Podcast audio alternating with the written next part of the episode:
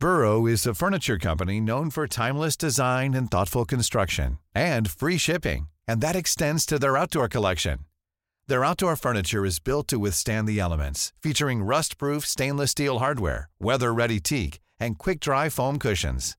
For Memorial Day, get 15% off your Burrow purchase at burrow.com slash ACAST and up to 25% off outdoor. That's up to 25% off outdoor furniture at burrow.com Las noticias. ¿Qué tal? ¿Cómo le va? Buenas tardes. Estás a punto de escuchar Yo soy Javier Alatorre. las noticias con Javier Alatorre. La vamos a pasar muy bien. Comenzamos. Cuando te necesitaba, viste tu peor versión. Sorry, baby, hace rato que yo te vi botar ese gato. Una loba como yo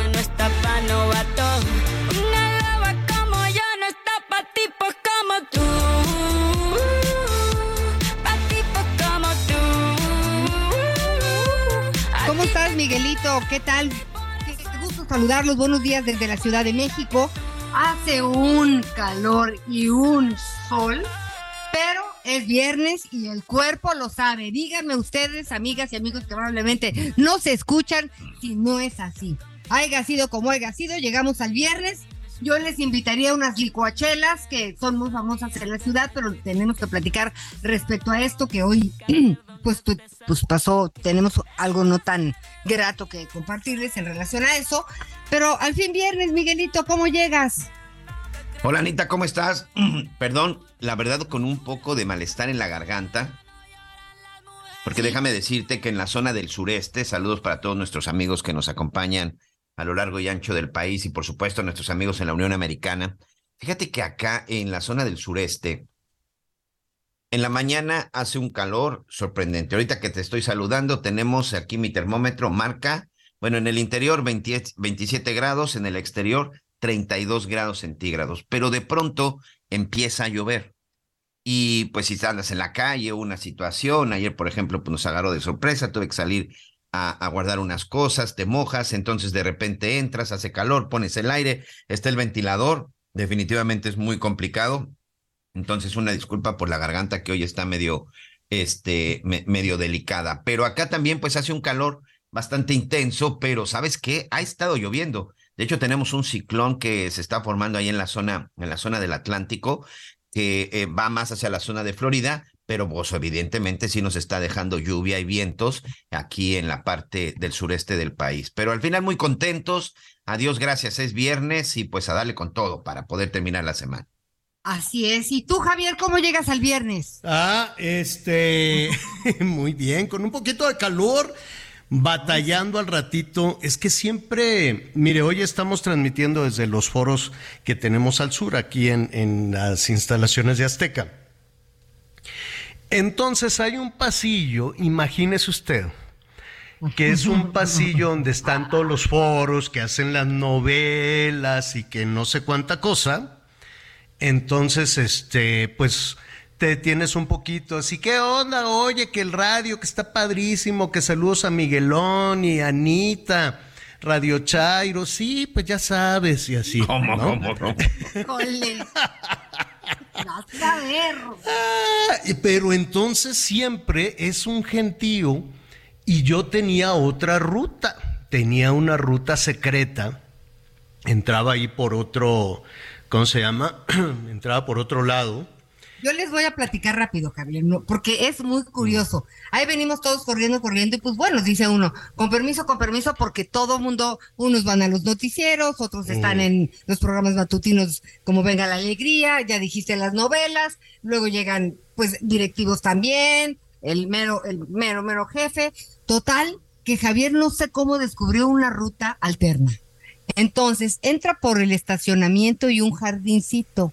Y luego por un pasillito se mete al estudio secreta. 5, que no hay nadie a esa hora. Este, es, Solo de- le es como de miedo, así, uh, Ay, como no, de no, película y de, de miedo. repente. Ahí se aparece, ah, oye, hay fantasmas en el estudio de noticias. ¿Nunca han visto la También. niñeta? La niña, ¿no? Se aparece una niña, se columpia hasta allá arriba.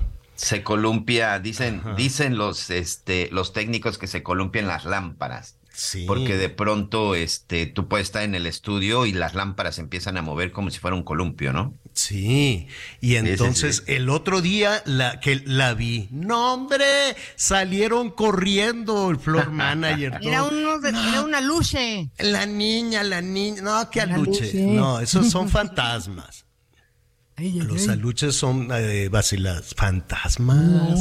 Se aparece la criatura, pero miren, eh, señor productor, es que venía eh, por ese pasillo rumbo al foro y, y miren nada más, así cruzar por este pasillo, uno que viene en Viernes de Sana Paz, así están ahorita en el foro, miren, a ver, son.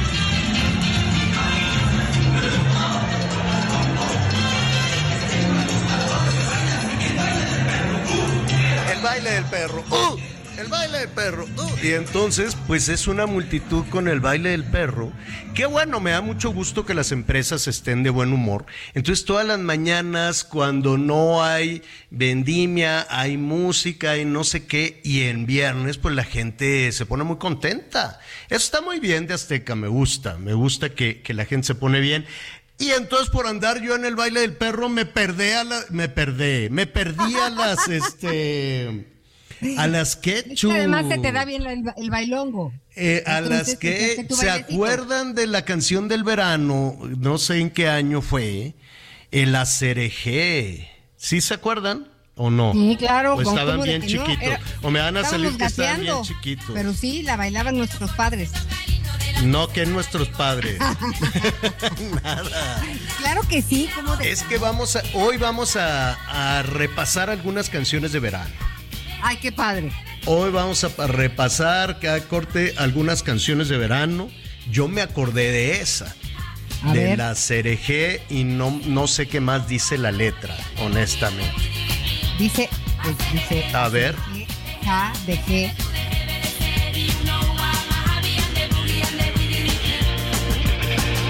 Oiga, ¿y sabe qué? No. Además, para acabar de ponernos de buenas, ya tenemos WhatsApp No. para el programa.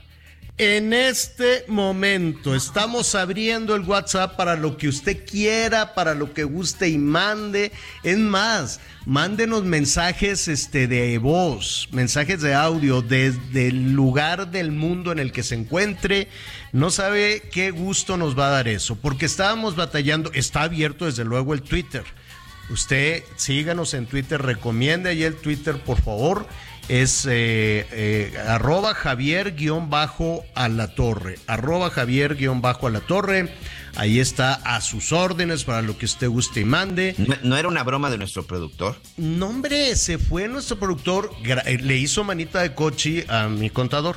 ¿No? Ah, eso está muy bien. Y este, a Edgar García, saludos a Edgar García. Mi contador es allá vecino de, de Miguel Aquino, fíjate. ¿Hasta ¿Sí? dónde fui a Sí, encontrar somos un contador? vecinos, somos vecinos, Edgar y yo, sí. Y ento- pero es bien codo, es más codo que Leo, imagínate. No, Que bueno, más codo que Gonzalo está peor. Más codo que Gonzalo Olivero, nuestro productor de tele, que no nos pone ni una galletita. Paso por los estudios así de al lado, los del 40, los de los deportes, les ponen una cosa que se llama catering, así, galletita, cafecito, donas, sandwichito, todos los días les ponen una mesa así con viandas y todo. Y le digo, oye, ya nosotros acá en el noticiero, ah, luego al rato, es que no dio tiempo, no, es más codo, pero súper codo. Pero no importa, así nos mantenemos a dieta. Entonces, atención, apúntelo. Apúntelo muy bien, apúntelo en la pared, apúntelo en su teléfono. En la pared. ¿Cómo en la pared, Javier? Pues sí, en Póngalo ahí pared. en un. En un Pues ahí a un lado del teléfono. En su compu. En donde quiera. A ver, atención, Anita. 55 14 90 40 12. Está bien sencillito. 55 14 90 40 12. Entonces, si usted es el primero en estrenar nuestro WhatsApp, que le, eh, muchísimas gracias a, a Mario Delgado que también ¿Qué tal, eh? Ya, que también nos está Nos copió. ya lo salaron. No, que no, que no, Miguelón. Entonces llámenos, díganos usted cómo siente, cómo inicia su fin de semana, qué opina de las noticias, póngase de buenas, aprovechemos antes de, antes de, de entrar en, en todos estos temas de la política que luego nos ponen de malas. Qué gusto me dio saber que ya podemos estar en una comunicación muchísimo más directa. Así es que tome ahorita, como dicen en, en los de... Llame ya, así cuando Miguelón se pone a vender terrenos, ¿no? Entonces, este, ese, hoy vamos a tener esa venta también, Miguelón, no me acuerdo. Este, Pues sería bueno. 55 14 90 40 12. Mire, qué facilito. 55 14 90 40 12. 40 12. Háblenos de todo el país de donde nos esté escuchando, porque la verdad nos va a dar mucho, mucho gusto compartir con usted. Bueno, pues ya estábamos con el calor, hidrátese muy bien. Para la Ciudad de México sí es un asunto Oye, oye, Javier, perdón, perdón, perdón, no podemos más para estar cerrar. en la radio. Na- Tenemos nada más para nada más para cerrar lo del WhatsApp. Amigos, por favor, mándenos mensaje de voz y mándenos solo mensaje. Eh, es imposible, es imposible contestar la llamada. Es que saben qué, ¿Qué? acaba de decir Javier el número y ya está sonando nuestro teléfono, pero bueno. estamos al aire, una disculpa, no podemos contestar al aire. Mándenos un mensaje de voz, su mensaje, su nombre, de dónde nos llaman y con mucho gusto lo estaremos comentando, pero las llamadas nos es imposible en este momento, por favor. Ay, pero qué padre. Sí. A ver, en- entonces, ¿cómo es la petición, Miguelón? ¿Ya nos regañaste o qué? Este mensaje o mensaje de voz, no llamada directa, porque ya nos están marcando, señor, pero no les podemos contestar porque estamos al aire. Entonces es, mándenos, grábenos su mensaje de voz, mándenos un mensaje escrito al WhatsApp Mm, con su nombre y desde dónde nos llaman y con mucho gusto los estaremos comentando y cada uno se estará respondiendo. Bueno. Mensaje de texto o mensaje de voz, por favor. Bueno, ok, ya no nos regañes. Pues ya tenemos WhatsApp, usted llámenos de todas formas. Este, ¿qué haremos con la mala palabra? Pues si usted ¿Cuál? quiere, pues es que hay, en ocasiones, pues depende también del país. Yo sé que las cosas han, han cambiado un poco, pero este, ¿cómo se llama? Eh, La educación es la educación, ¿no? Pues sí, pero pues también una mala palabrita de vez en cuando no pasa, no pasa nada. Bueno, muy bien, vamos a atender todas tus recomendaciones. Muchísimas gracias, Miguelón, y qué gusto, la verdad, qué bueno. Ahí está el, el Twitter, ¿eh? Y ahí está el Instagram. No, no lo, no lo olvide. Y este, y ahí recomiéndenos una recomendadita nos, nos caería muy bien y se lo vamos a agradecer. Bueno, estaban ustedes hablando del calor, es cierto, para la Ciudad de México sí es un tema extraordinario, 32.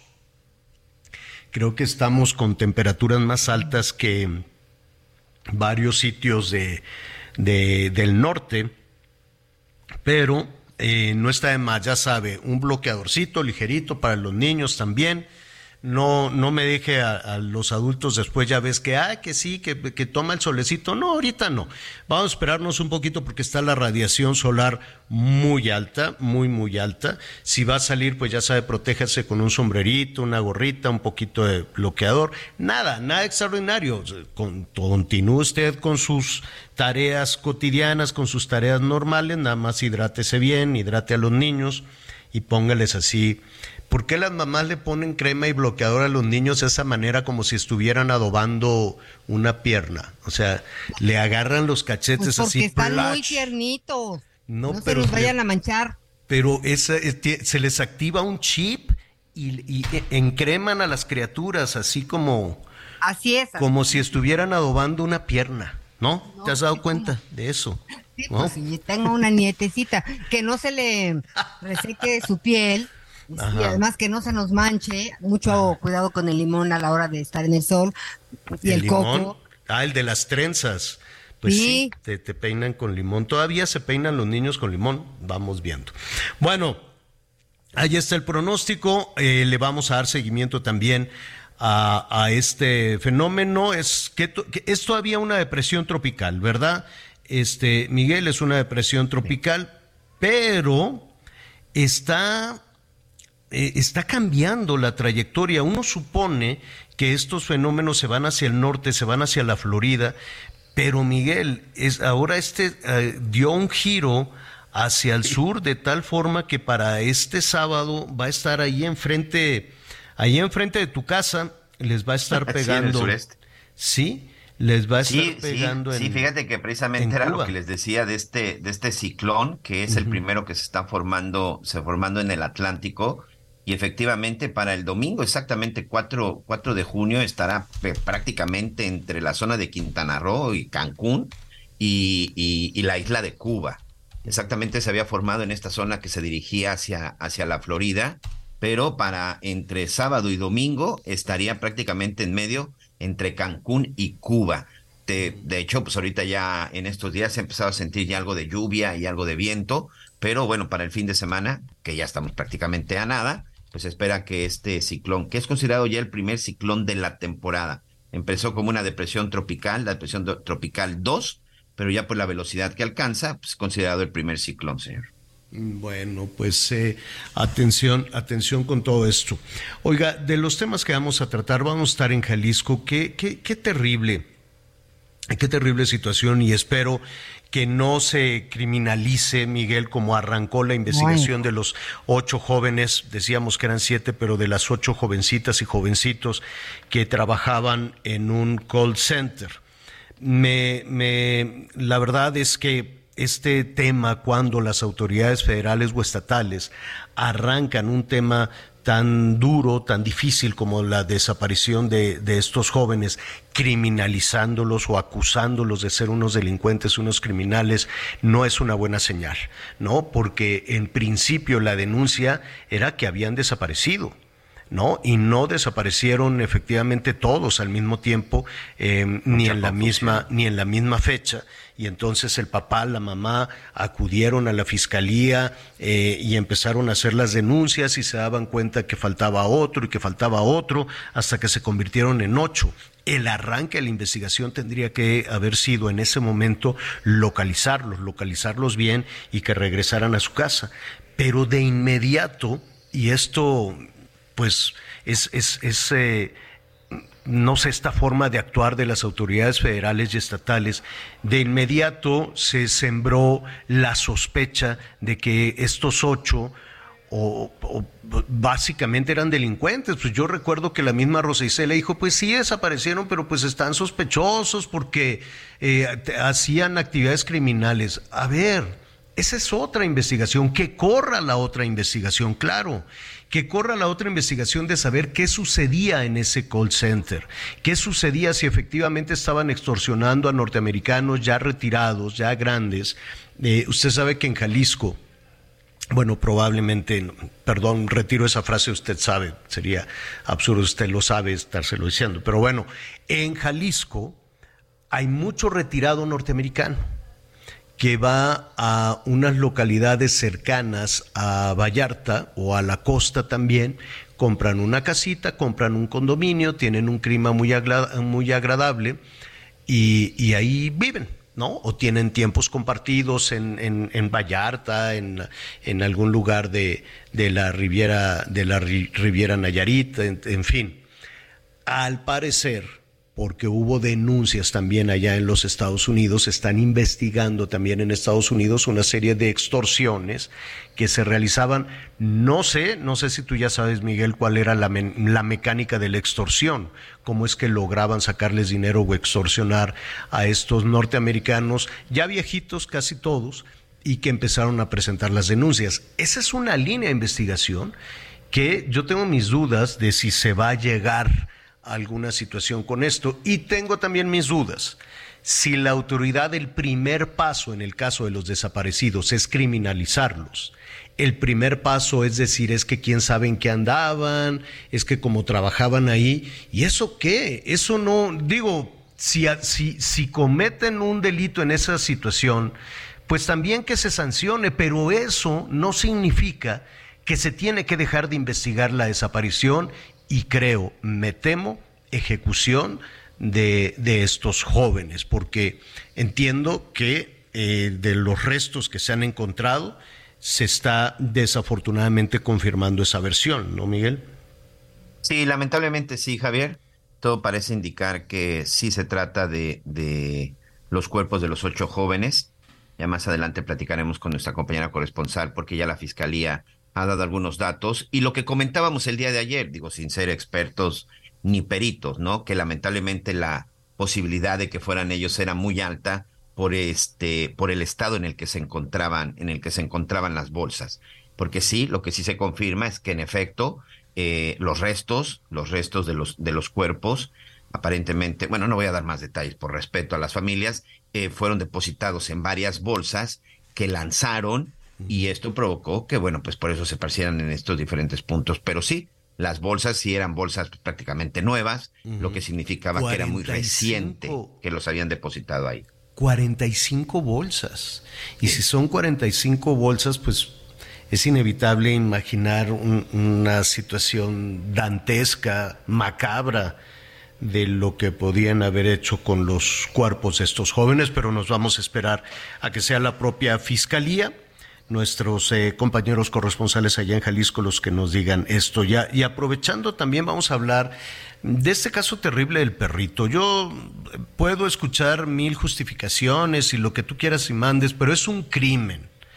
Es un verdadero crimen y a partir de ahí, desde luego, se van a descubrir más, eh, más delitos probablemente, probablemente.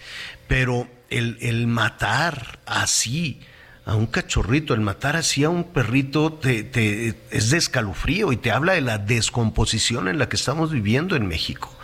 El que una persona pueda actuar de esa manera es un asunto terrible. Y eso viene a colación porque un poquito más adelante vamos a revisar en qué va ese caso.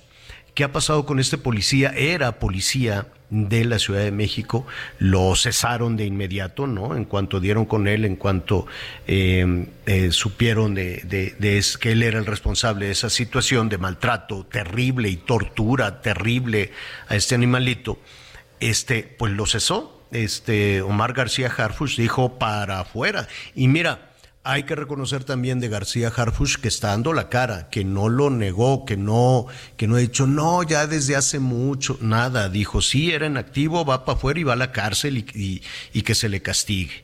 ¿No? Eso, esa es una parte importante que hay que reconocerle a, a Omar, a García Harfush. Pero eh, lo que me, llamó muchísimo la atención fue una suerte ayer por la noche. A ver usted qué opina, que nos escucha. Usted también, eh, tú Anita, tú Miguel.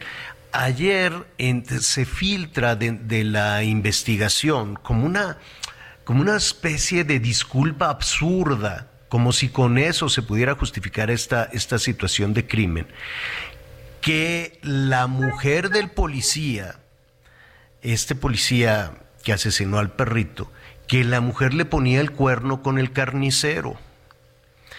Y que por eso fue y que por eso mató al cachorrito. A ver, eso no es ninguna disculpa. Eso de, bueno, pues si te puso el cuerno, pon a, este, ¿cómo se llama? Toma tus decisiones sin violencia. Háblalo, pregúntale, enójate con el carnicero, con la mujer pero no tienes que actuar de esa, de esa manera. Imagínate que cada vez que una pareja esté en problemas, esté en riesgo la vida de un animalito de compañía. No, no mira, Javier, es una tragedia, o sea, este animalito, oye, en una de esas es una persona querida por esta persona. Este, Problemas hay muchos, en las relaciones son complicadas, no justifico nada, pero si no hay eh, el diálogo respetuoso hasta para decir ahí nos vemos, no tiene ningún sentido. Y sí, cuando alguien termina con un acto de violencia como este, este, pues quiere decir que ya había indicios de alguna forma de que esta persona era violenta, agresiva, este, pues, e irracional porque, o sea, y tiene un problema, tiene un problema, no sé cuál es su problema, pero no creo que de la noche a la mañana él dijo, ah, sí, desgraciada, pues te mato al perro. Yo no, creo que esto fue así, fue increchendo, fue increchendo, tuvo, este, momentos violentos Ay. con su pareja. Su pareja no lo detectó, Pero, o sea, no lo tomó así y pues acabaron así las cosas. Y desafortunadamente guardadas todas las proporciones, digo, vamos a, a estar atentos también a esta investigación. Creo que hay una pena de cárcel, pero pues es una pena con probablemente por, por, por los años de sanción, pues habría tal vez una, una, una salida. Pero mire, en esto de las parejas hay un asunto muy serio y le dicen violencia vicaria y en algunas ocasiones una de las dos partes eh, se desquita con los hijos y en ocasiones con violencia. Vamos a hacer una pausa y volvemos. Conéctate con Javier a través de Twitter, arroba javier-alatón. Sigue con nosotros. Volvemos con más noticias. Antes que los demás. Heraldo Radio, la H se lee, se comparte, se ve y ahora también se escucha.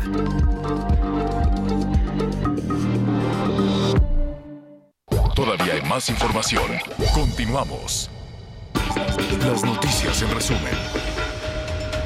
La Fiscalía de la Ciudad de México informó sobre la captura de Jessica Alejandra N. de 18 años por presuntamente participar en el asesinato de un estudiante quien eh, le arrojaron un petardo el pasado 22 de mayo. La agresión a Patsy Jimena ocurrió en inmediaciones del Colegio Bachilleres 2 en la alcaldía Gustavo Amadero. De acuerdo con las autoridades, pertenece a un grupo porril generador de violencia. El gobernador de Guanajuato, Diego Sinue, confirmó que fue asesinado a balazos su primo en calles de la colonia La Florida de la ciudad de León. A través de un comunicado informó sobre la muerte de Gustavo Andrés Cordero Vallejo, de 36 años, frente a su esposa y dos hijos, quienes por fortuna no resultaron lesionados. Hasta el momento, pues no hay detenidos. En el Estado de México fue puesto en libertad el adolescente Antonio N. tras realizar detenciones contra arma de fuego en una secundaria y herir a una persona de 62 años. La fiscalía abrió una investigación tras los hechos. Sin embargo, el chico de 13 años fue liberado bajo el cuidado de sus padres por ser menor de edad. Hoy el dólar se compra en 16 pesos con 96 centavos y se vende en 17 pesos con 94 centavos. Descubre el soporte ideal para un sueño saludable toda la noche. Te mereces un. Hola, buenos días. Los felicito por tener WhatsApp para que fluya mejor la comunicación. Saludos, que tengan buen fin de semana. Mi nombre es Armando Ayala Padrón de Guadalajara. Gracias Armando, gracias a todos nuestros amigos que nos sintonizan en Guadalajara. También hemos estado recibiendo algunos mensajes del Estado de México. Sí, vamos a tener una cobertura. En un ratito más le vamos a poner el spot de El Heraldo que se está preparando para esta cobertura del domingo. Yo lo espero ahí en Azteca a las seis de la tarde y después por la noche a las seis de la tarde que ya cierren eh, las casillas eh, con, eh, con pues con avances de, de, de, la jornada y después ya por la noche con los resultados para decirle quién ganó en las elecciones del Estado de México y quién ganó en las elecciones de, eh, de Coahuila. Coahuila. Sí. Allá en Coahuila van a estar a 40 el domingo. Entonces, salga a votar, No, sí o sí. Salga a votar, pero póngase una gorrita, camisa manga larga, llévese una botellita de agua. Yo creo que sí puedes entrar con tu botellita de agua a la a la ur, a la ¿cómo se llama? Sí, a la casilla, sí, ¿no? sí, sí, quiero sí. quiero suponer que sí. Oye, pero qué importante lo que dices. Pues a la casilla. Sí. Qué importante lo que dices de quienes vivan en estos estados, pues es un derecho que hay que ejercer, ¿no? Es una responsabilidad ciudadana eh, y no podemos quejarnos si no participamos. Entonces Claro. es importante ir a emitir su voto, su voluntad. Nadie le tiene que preguntar, nadie le tiene que cuestionar, nada, nada. El voto es secreto, Bueno. libre, así que por favor salga a votar. Y ya después, eh, el lunes, aquí le vamos a tener todos los detalles, las incidencias, vamos a platicar con los ganadores de la contienda, en fin. Y, y me estaba, nos están preguntando eh, nuestros amigos en el Estado de México, oiga, ¿y qué embajada le van a dar a Del Mazo? Pues Ay, sí que no se aguantan nuestros amigos, no se aguantan, pues no lo sé. Bueno, primero falta ver este, qué pasa en el Estado de México. ¿No? Que conste que tú lo No dijiste, Anita. Javier. Pues sí, o sea, le dan la embajada si gana sea, ¿quién le entrega el alguien. Estado no? No, yo nadie. Tú solita has estado diciendo todo, ni siquiera nuestro amigo del No. Estado de México. Oiga, Yo pero el que se quedó, el que se quedó así como el chinito es Omar Fayad. ¿No se fue Israel? no le han dado la embajada. Ya ves que todos los gobernadores de oposición, sean del PRI o del PAN, como en el caso de, de Quintana Roo, si gana la oposición, les dan de premio una embajada. En Ay. Sonora le dieron el consulado en Barcelona a la Wow, Claudia sí. Pavlovich. En Sinaloa le dieron la embajada en España. En Quintana Roo le dieron, a- que también gobernador de oposición, le dieron la embajada en, ¿en dónde? En Canadá, si no me equivoco. A Omar Fayad no sé a dónde le iban a dar, pero no le dieron nada todavía ¿A hoy en la mañana. Todavía hoy en la mañana ¿Le dijeron, habían dado la embajada de Israel? Pues el jefe del Ejecutivo hoy en la mañana dice, no, pues todavía lo estamos pensando, estamos haciendo unas, unas revisiones. Y dice que en 15 días se va a definir. Esto quiere decir que todavía tiene chance este. Alfredo del Mazo a agarrar una embajada, si lo van a decidir en... De 15 que lo manden a Israel. No sé si a Israel, no, en- no, a Alfredo del Mazo, no sé, tal vez le dan embajada, tal vez Ah. no, me refiero a él, no, no, no, tú dices lo de Omar Fayad, no le dieron nada, Yo tengo mis dudas. de Omar Fayad o de Alfredo. Pues uno Pues, tenía dudas de, dudas de de todo el mundo y la Alfredo. verdad es que sí dicen, no, esa es una decisión pensada, evaluada por la Cancillería. No, la Cancillería, la verdad es que para los diplomáticos de carrera, sí, y sobre todo después de los eh, situaciones este, lamentables, por ejemplo, en Panamá, ¿no? que primero mandaron una, a la Jesús y los panameños se enojaron y lo mandaron no sé quién. Finalmente no sé si ya hay embajador o no. En fin, el manejo de la política exterior ha sido malísimo. Eh, la embajada, la embajadora de México ayer hizo un escándalo, la embajadora de México en la OEA. Ya ve que el gobierno mexicano no quiere a la OEA. El gobierno mexicano quiere que desaparezca la OEA. Entonces no le quiere dar un centavo, no nada y tienen que revisar sus presupuestos. Y como la OEA votó en contra de la posición de la posición de México, la embajadora se puso como fiera, pero como fiera a grito pelón. Y ustedes, así hazte de cuenta como como diputada regañando a pueblos originarios en Chiapas, así. Así hágase de cuenta. Una gritoniza al resto de los embajadores. Tanto que, por ejemplo, el embajador de Argentina, que era un poquito aliado de México, dijo, nombre esta mujer, y cambió en ese momento su voto. Y fueron 50 votos en contra. Y le decían, señora, cálmese. No me calmo. Siéntese. Pues no me voy a sentar porque ya me tienen hasta la no sé qué. Yo tengo las órdenes. Y, y se puso, pero fuera de sí fuera, fuera, fuera de sí. Era, fue un escándalo lo que pasó con la embajadora de México, de pie, manoteando, gritoneando, insultando, que porque ella tenía las órdenes y que así debe ser la transformación y que desaparezca la OEA, y, va, va, va, va, va. y pues nada, todos los demás dijeron, este, serénese, serénese embajadora, de todas formas no le vamos a hacer caso y perdió escandalosamente. Perdió, eh, creo que tuvo 50 en contra, 5 a favor. O sea, apabullante. La política exterior de México, la verdad es que no, no avanza, no cuaja y sus aliados, pues mira, le van a quedar de al lado Nicaragua, Venezuela, Cuba, Bolivia probablemente. Este, pero los demás ya se la están pensando. Brasil dijo con permiso, Argentina no tarda, Chile ya también dice, oye, no te puedes quedar con la presidencia pro tempore de esta organización. En fin, están, están muy fallones en ese sentido. A ver, atención quienes nos van a visitar en la Ciudad de México, quienes están también eh, planeando ya su fin de semana en la Ciudad de México. Ya decíamos que hay que tener mucho cuidado porque vamos a tener un fin de semana de altas temperaturas, pero muy bonito. O sea, alta la temperatura, alta la radiación solar, nos podemos cuidar y podemos aprovechar eh, algunos eventos en la ciudad. Hay un, hay un paseo ciclista, yo lo hice en alguna ocasión y es padrísimo. Te llevas tu bicicleta, la armas y no sé qué, y la verdad es que es muy bonito. Bueno, este paseo ciclista que ahorita eh, le vamos a preguntar a nuestro invitado qué se necesita, cómo se le hace, quién puede participar, en fin, se va a ampliar a una de las zonas más hermosas de la Ciudad de México. No sabe usted, a Coyoacán, que tiene un atractivo turístico enorme. Saludos a doña José, mi mamá, que vive allí en Coyoacán.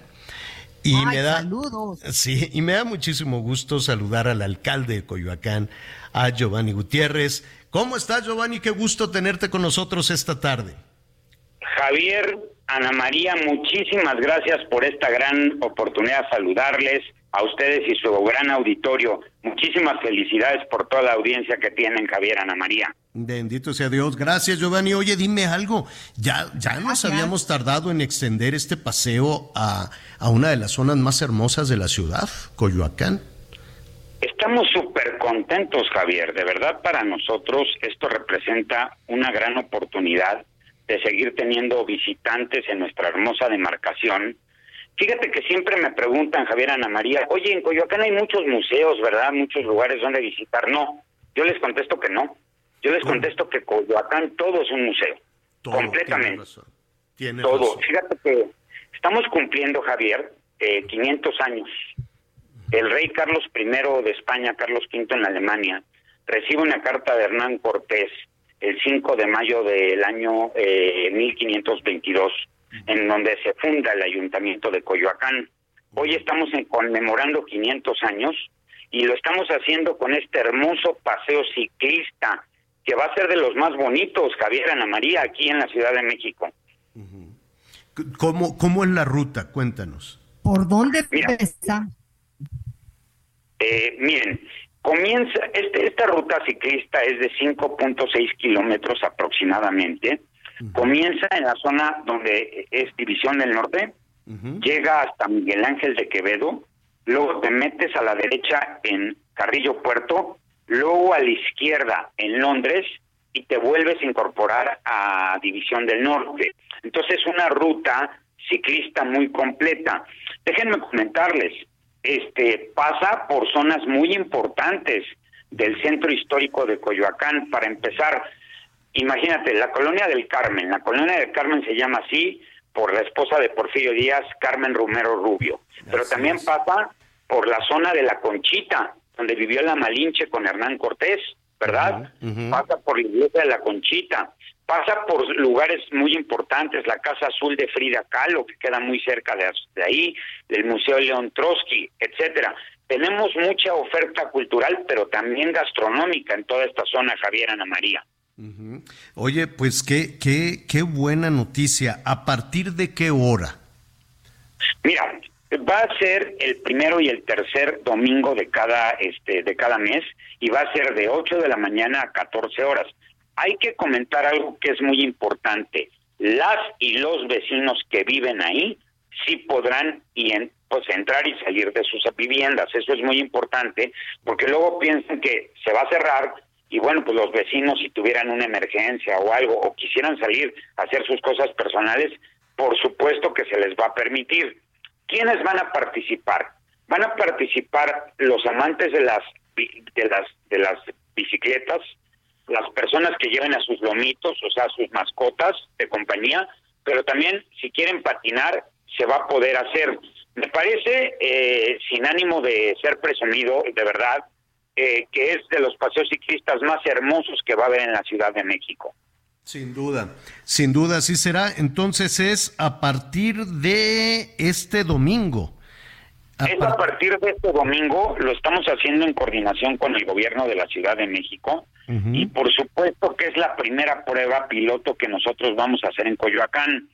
Porque hemos de recordar, Javier, Ana María, que en Coyoacán está la máxima casa de estudios, la UNAM. Claro. En Coyoacán tenemos, somos el único municipio en el mundo que tienen dos copas del mundo los estadios. una levantada por Pelé y otro por Maradona.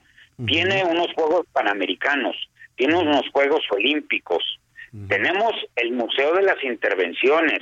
Es decir, vamos a, vamos a extender rutas en distintos lugares para que la gente pueda apreciar todo Coyoacán en su conjunto, ¿verdad? Porque también tenemos pueblos y barrios originarios, por ejemplo, el pueblo de San Francisco Culhuacán, que tiene un asentamiento histórico de más de 2.400 años. Ahí este se construyó el Canal Nacional. Entonces, queremos hacer esta primera prueba para que luego nos extendamos a otros lugares, Javier Ana María. Pues qué buena noticia. Ahí estaremos a partir de este domingo 4 de junio, 8 de la mañana. Son suficientes horas. La gente se puede integrar a, a cualquier hora, pero sí hay que respetar también, por, por el tema de los vecinos, la hora en que concluye, ¿no? Que concluye a las 2 de la tarde. Por supuesto, porque sí, este, si, si los vecinos tienen alguna actividad, etcétera, los tenemos que respetar. Y fíjense que bien importante, aprovecho para comentar algo. A, a estos 18 meses de este gobierno, nosotros Coyoacán prácticamente lo tenemos al 90% iluminado. Ya cambiamos muchas banquetas, ya cambiamos, este, ya repavimentamos muchos lugares. En fin, Coyoacán tiene un nuevo rostro, ya arreglamos parques y jardines. Por si alguien quiere agarrar su bicicleta e ir por otro lugar, me parece que somos de las alcaldías más seguras y aparte con vialidades, pues, mm, eh, pues con eh, un- un mejor este proyecto de repavimentación que les va a permitir ir seguros por todo Coyoacán. Este cosa, este Javier, este, Ana María. Bueno, eh, Anita te quiere hacer un último comentario, Giovanni. Sí, Anita. Por supuesto, Ana María. Nada más decir que así como los ciclistas se merecen todo el respeto, ¿no? Los automovilistas respetar también, los peatones también mucho cuidado. Este, y pues yo creo que si todos ponemos de nuestra parte, pues Coyoacán también será un deleite por bicicleta. Así es, definitivamente. Oye, eso que señala Juana María para mí es muy importante porque se le debe de respetar a todos, tanto a las personas que caminen, que corran, a los vecinos que pues, circulen por ahí. Esta, este, esta vuelta ciclista, que también es peatonal, que también es de perritos, etcétera, se debe de convertir en una fiesta familiar, en un ambiente este controlado. Va a haber muchísima vigilancia muchísima vigilancia, o sea, no vamos a permitir que un motociclista, por ejemplo, se meta a la vuelta ciclista, porque Claro, entonces habría un problema con los adultos mayores. Entonces, sí vamos a ser muy estrictos en la seguridad, en la vigilancia, para que todos los que nos acompañen se sientan bien en Coyoacán. Pues ahí está, Giovanni Gutiérrez, alcalde de Coyoacán, muchísimas gracias y ya estaremos comentando cómo se desarrolló esta, esta primera, primer paseo ciclista dominical. Gracias, Giovanni. Ahí le preguntas a tu mami cómo nos fue y me la saluda. De tu parte, de tu parte con mucho gusto y ya les estaremos además dando unos tips a nuestros amigos, ya que terminen. Mire, se pueden ir al mercado. Hay unas quesadillas y hay unos, este, ya, eh, eh, Pero ¿cuáles sitios de comer en, en el mercado, Giovanni, ¿cómo se llama el, el mercado que está ahí en Jicotenca? Mira, tenemos tenemos dos mercados de quesadillas muy importantes que créeme que vienen hasta embajadores de otros Sí, países. sí, sí, Primero, sí, está en un- la calle de Higuera. En la Exacto. calle de Higuera, fíjate, esa calle es de las primeras calles de América continental. Así o sea, es. por esa calle circulaba Hernán Cortés, pero ese es un mercadazo el que tú estás diciendo. Que es Javier. delicioso. Ajá. ¿Te acuerdas Entonces- que ahí hacían cakes con diferentes figuras? Y, y los sopes de chucho, que eran Ah, no, buenísimos. Bueno. Sí, sí, sí. Y luego las quesadillas de Doña Lucha en el centro. Y de lucha de ya en el mercado de Jicotenca. No, hombre, hay una de opciones ya que termina de hacer ejercicio, que se la va a pasar muy bien, puede comprar sus flores, plantas, en fin. Es una delicia ir a Coyoacán. Muchísimas gracias, Giovanni.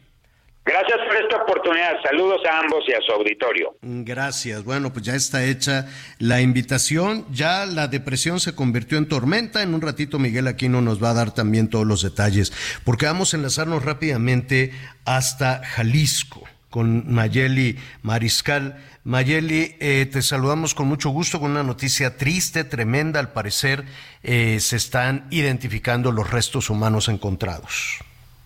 Así es, muy buenas tardes, buenas tardes también a todo el auditorio. Las características físicas de algunos restos coinciden en, con las de al menos cinco, se habla de cinco de estas ocho personas que se encuentran desaparecidas. Aún hace falta la confirmación a través de las pruebas, las eh, pruebas genéticas en el Instituto Caliciense de Ciencias Forenses. Se espera que en las próximas horas se pueda estar eh, confirmando o descartando esta situación.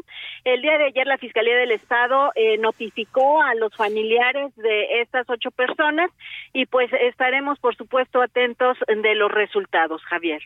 Oye, eh, Nayeli, escuchándote, eh, Mayeli, perdón, Mayeli, em, pues qué terrible, porque no se trata, uno pensaría que cuando localizan estos restos, pues los llevan a, al forense y le hablan a la familia y entonces hay una identificación física, por así decirlo, y que digan, sí, sí es mi hija, no, no es mi hija, en fin. Pero aquí entonces no lo están haciendo de esa manera, sino a través de, de, DNA. Esto pues es una noticia terrible porque no hay forma de identificar físicamente esos restos. Así es, y es que, bueno, lamentablemente estamos hablando de restos eh, humanos, no cuerpos, y pues algunas características físicas que ha eh, encontrado la Fiscalía, pues sí coinciden, pero al ser, eh, pues como mencionas, no un cuerpo formado, pues esto no es posible para que los familiares acudan a, realizar esta identificación. Ahora, a través de las pruebas genéticas, pues estará revisando, hay que recordar, van más de 45 bolsas es lo que al menos señalaba ya la Fiscalía que se han extraído de este barranco que se ubica en la colonia Mirador Escondido en Zapopan. Eh, ¿Encontraron las bolsas o encontraron los cuerpos y el forense llevó las bolsas? ¿Tú sabes? Eh, fueron las bolsas, son más de 45 bolsas al fondo de un barranco, son 40 metros de profundidad de este barranco, estuvieron extrayendo y todavía está este operativo activo porque eh, nos comentaba hace un momento el gobernador eh, Enrique Alfaro, todavía hay más bolsas, más restos que se continúa extrayendo de este punto y pues repito, son bolsas que contienen restos humanos los que se están sacando de este lugar. Qué cosa tan terrible, eh, Mayeli. Eh, y yo, yo supongo, no sé cuál es el comentario eh, de, del ciudadano, de la gente en la calle respecto a una situación tremenda, tremenda como esta, pero la investigación no termina con la identificación de las víctimas y mucho menos con la criminalización de estas víctimas, que fue lo primero que sucedió tanto en la Ciudad de México como, como en Guadalajara, ¿no? Que decían, ah, es que andaban ahí en mal los pasos y pues por eso. Qué terrible que se, que, que se quiera solucionar una investigación de la desaparición y probable ejecución de estos jóvenes criminalizándolos.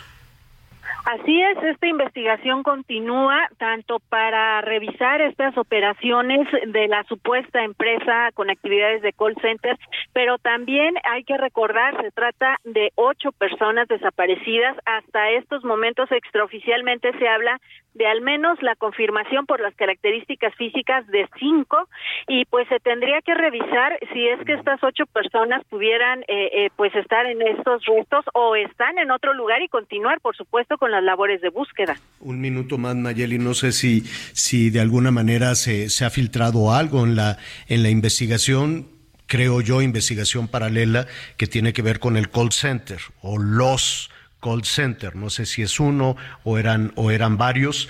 Eh, se, se, ha confirmado que se, que se dedicaban a extorsionar?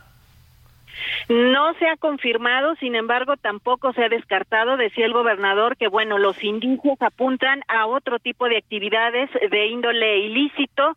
Ya se hablaba también por parte del gobierno federal de índole fiscal, eh, defraudación fiscal y bueno, extorsión también por parte del Departamento del Tesoro. Extraoficialmente se está hablando de una venganza la que estaría siendo el móvil de esta desaparición y en dado caso posterior ejecución por parte eh, del cártel Jalisco Nueva Generación. Obviamente esto es una versión extraoficial y no ha sido manejada por las autoridades, pero bueno, eso es lo que circula en estos momentos respecto de este caso, Javier.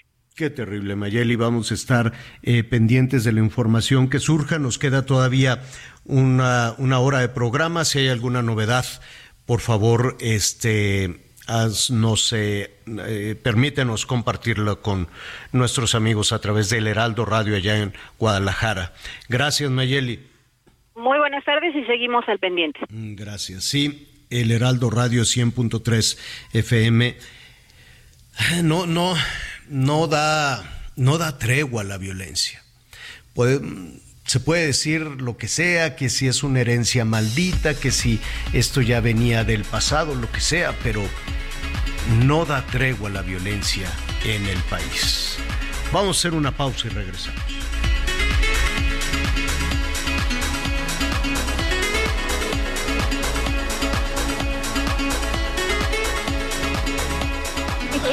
Buenas, buenas, saluditos desde Tampico, Tamaulipas, aquí los vengo escuchando en la radio, rumbo al trabajito, bendiciones. Conéctate con Miguel Aquino a través de Twitter, arroba Miguel Aquino. Toda la información antes que los demás. Ya volvemos.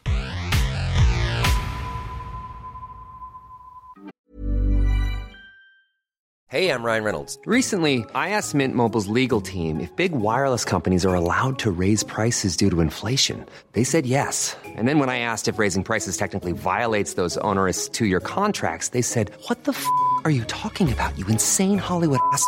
So to recap, we're cutting the price of Mint Unlimited from $30 a month to just $15 a month. Give it a try at mintmobile.com slash switch. $45 up front for three months plus taxes and fees. Promoting for new customers for limited time. Unlimited more than 40 gigabytes per month. Slows. Full terms at mintmobile.com. Heraldo Radio, la H se lee, se comparte, se ve y ahora también se escucha.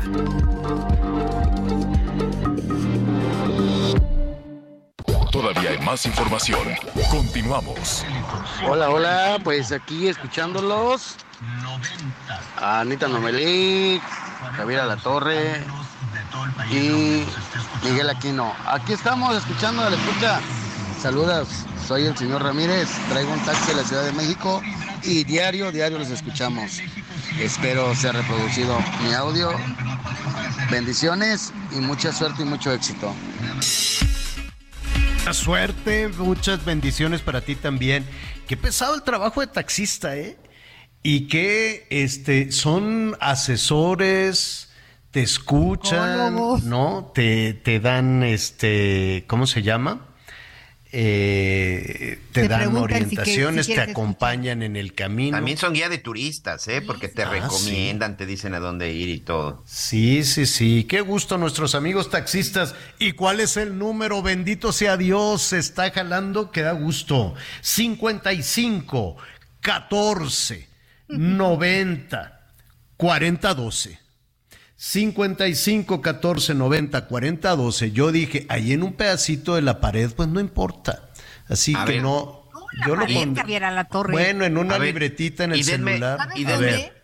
30 segundos, denme 30 segundos En para saludar a los que nos están estado mandando, por supuesto, mensajes. Saludos hasta Canadá. Nos están escuchando en Canadá, por supuesto, a través de. Heraldo Media Group, nuestro amigo Juan Pablo. Oaxaca, saludos, Francisco Maya. Saludos desde Guadalajara, Ignacio Silva, excelente programa. Muchas gracias, Ignacio. Saludos desde Chiapas, de parte de Anabel Ruiz. Bonito fin, igualmente, Anabel. Nos encanta escucharlos a mi papá y a mí, Mabel y Noé. Muchas gracias, Mabel. Abrazo también para don Noé. Buen día, Javier. Soy Jorge Ramírez. Alberto Mérez, saludos desde Toluca. Abrazo. Muy bien, las noticias. Un saludo, Javier a la Torre, desde San Cristóbal de las Casas en Qué Chiapas. bonito, qué bonito San Cristóbal. ¿Qué más? Así es, este Marco Antonio Barroso, la señora René, eh, soy René Lara, perdón, de Guadalajara, eh, Guadalajara, Jalisco. Oye, mucha gente en Guadalajara, muchas Qué gracias, bueno. en verdad. Saludos a mis chivas, aunque no hayan sido campeonas. Iván Valdés, en la zona de Puebla, de Los Ángeles. Qué bonito también es Los Ángeles de Puebla. No olvidé decir mi nombre. Silvia Sandoval, Tapachula, Chiapas. Antonio Fuentes, Cáceres. Cristina de Arboledas, en el Estado de México. Tepic, Nayarit. Tus parientes, Ricardo Lomelí. Ah, mira. Saludos, pa- pariente, aunque no nos conozcamos. Que te mande unos tamales barbones de allá de, de Tepic. Que, Tamales barbones que tienen, de esos que tienen pelitos. ¿Eh? ¿Tienen pelitos estos? Sí, tienen, mira, es que les dicen barbones porque les ponen el camarón entero con todo y la cabeza y las antenitas. Entonces las antenitas se salen del tamal y parecen barbitas como las de los elotes, como el elote, pero son las antenitas de, del camarón. Sí. Entonces, y un camarón son tan buen marisco que hay allá en Nayarit y este y en Sinaloa y en Sonora. Saludos a todos. Hay que ir a comer ya. Y luego, amigos de Guadalajara, tengo pendientes, sí, ya vamos con los productores de de ganado, los productores de cerdo, ya nos pusimos de acuerdo. Tengo pendiente los productores de maíz en Sinaloa, los productores de trigo allá en Ciudad Obregón, que cómo están batallando, se nos junta, se nos está juntando este toda la toda la tarea. Tenemos que ir a Puebla también. Ay, pues es que tanto, tanto que hay que recorrer. Ayúdenos, usted ayúdenos, denos un norte también de los temas que aquí quiere escuchar, que definitivamente para eso estamos. Y qué bonito estrenar esta herramienta. Hoy estamos estrenando, entonces apúntale en su celular, ponga. Este, Javier Alatorre, noticias con Javier Alatorre, regístrelo así, o con Anita, o con Miguel. 55 14 90 4012 55 14 70, perdón, 70. No, ¿cuál? Ya, ya, ya se hizo. Ay, te digo que hay que ya ocupa unos lentes. 55 14 90 40 12. Vamos a hacer una canción, ¿no? 55 14 90 40 12, algo como- así. Así como era la de la Profeco, ¿no? Oi- Oigan, Eh. este, salvo no lo confirmen, pero bueno, tengo por ahí una fuente muy cercana en las cuestiones de aviación civil y me dice que les acaban de notificar que probablemente en las próximas horas se dé a conocer ya información que tiene que ver con el asunto de la calificación de México, con esta degradación que tuvimos a nivel 2. Parece que se recupera ya la categoría Ah, qué 1, bueno. pero bueno, estamos por confirmar. Pero ahí Qué les dejo bueno. este trascendido que probablemente hoy este, salga algo relacionado con la calificación de México. ya, en pues una buena, una buena, y se tardaron, ¿eh? Creo que nunca se había tardado México en recuperar eso, creo que vamos con esta candanga casi, casi dos años. Y rápidamente, antes de ir con nuestro siguiente invitado, ya es este tormenta tropical.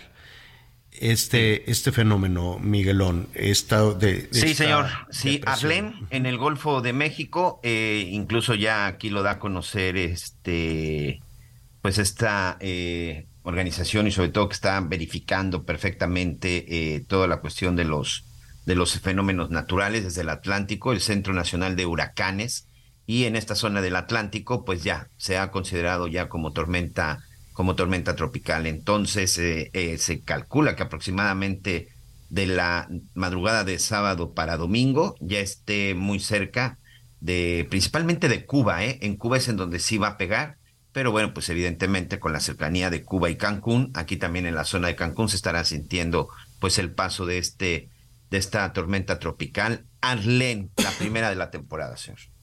Bueno, muy, muy pendientes. Acuérdese de no desafiar, de no desafiar a la naturaleza. Hace falta esa temporada de huracanes. Usted dirá, pero que está loco o qué le pasa. No, pero sí hace falta. La lluvia, el agua, siempre, siempre nos va a dejar más de lo que se lleva. El problema no es de la naturaleza, el problema no es de la lluvia ni de los ventarrones, el problema es de las pésimas condiciones de infraestructura que tenemos en nuestro país. Y decimos, no es que el huracán, no es que la tormenta, no, es que la mala aplicación del dinero, la mala administración, las calles están hechas pedazos y llega la lluvia y aquello se convierte en un caos. Evidentemente los desastres o las zonas en las zonas habitacionales en los lugares que no son adecuados, los deslaves, en fin, todas las, las fatalidades no son, créanme, por un, por un tema de la naturaleza. Alguna eventualidad, algún descuido, alguien que no atendió, alguien que, que, que desafió la creciente de, de un río, o, pero en, en general las fatalidades después de una tormenta tropical o de un huracán o durante es por un descuido o por la torpeza de autoridades que no pueden eh, prever con antelación este tipo de situaciones, o porque, mire, pasado el huracán, la gente sale de sus casas a ver qué pasó. Y es cuando vienen los accidentes. Ah, que mueve el cable y viene el electrocutado. O se ponen a caminar con el agua turbia que les llega hasta la cintura y no saben qué hay abajo y entonces se cortan y hay una varilla y hay un clavo y hay un pico. Y es cuando vienen las eh, fatalidades ya. Ya lo estaremos eh, retomando en un, en, un, eh, en un momento más. Bueno, em, en el tema de las, de las remesas, bajó un poquito, ¿no? Bajó el dinero, que de cualquier forma es una cosa impresionante, 5 mil millones de dólares. Y para ser este, más precisos, 5 mil 3 millones de dólares, que es una cantidad enorme de dinero que llegó en abril. Em, bajó, ¿no? Respecto al envío anterior, bajó un poquito, pero en la medición anual, pues es una cantidad enorme de, dinero. Ya podemos llegar a las 60 eh, mil, poquito más de 60 mil millones de dólares. Em, a ver, déjeme decirle, en, en abril entonces 5 mil tres, en el año pues casi 19 mil millones en los primeros cuatro meses, eh, cuatro meses del año y la cifra, pues si lo vemos a, ritmo anual, es impresionante. Eh, por ello hemos eh, invitado para abundar de nueva cuenta en este tema a Pedro Tello. Él es analista, es asesor empresarial y nos da muchísimo gusto que nos acompañe. Pedro, ¿cómo estás? Qué gusto saludarte. Javier, Anita, Miguel, muy buenas tardes. Gracias por esta oportunidad para conversar. Hoy es una cantidad enorme de dinero Em, se va rompiendo récord, se va rompiendo récord. Corrígeme si me equivoco, o, el, anuncio, por así decirlo, eh, que escuchamos por parte de algunas instituciones e incluso de gobierno federal, es que este dinero se va a beneficiar a 10 millones de familias, ni siquiera de personas. Creo que son 10 millones de personas que si lo prorrateamos, Pedro, pues yo no entiendo por qué seguimos en pobreza. Si le sumamos 60 mil millones de dólares más el presupuesto destinado a los programas sociales, pues debe ser una cantidad de dinero impresionante. Sí, sin lugar a dudas, las remesas se han convertido, yo diría, eh, en la segunda fuente de divisas para el país más importante, detrás solamente de las exportaciones de la industria automotriz y superando considerablemente a la inversión extranjera, al ingreso que generan en México los turistas extranjeros, por señalar solamente dos fuentes adicionales de divisas que son importantes, pero también se han convertido en el más importante pilar económico para por lo menos dos y medio millones de familias en todo el país, aunque concentradas fundamentalmente en algunos estados de la República que todos conocemos.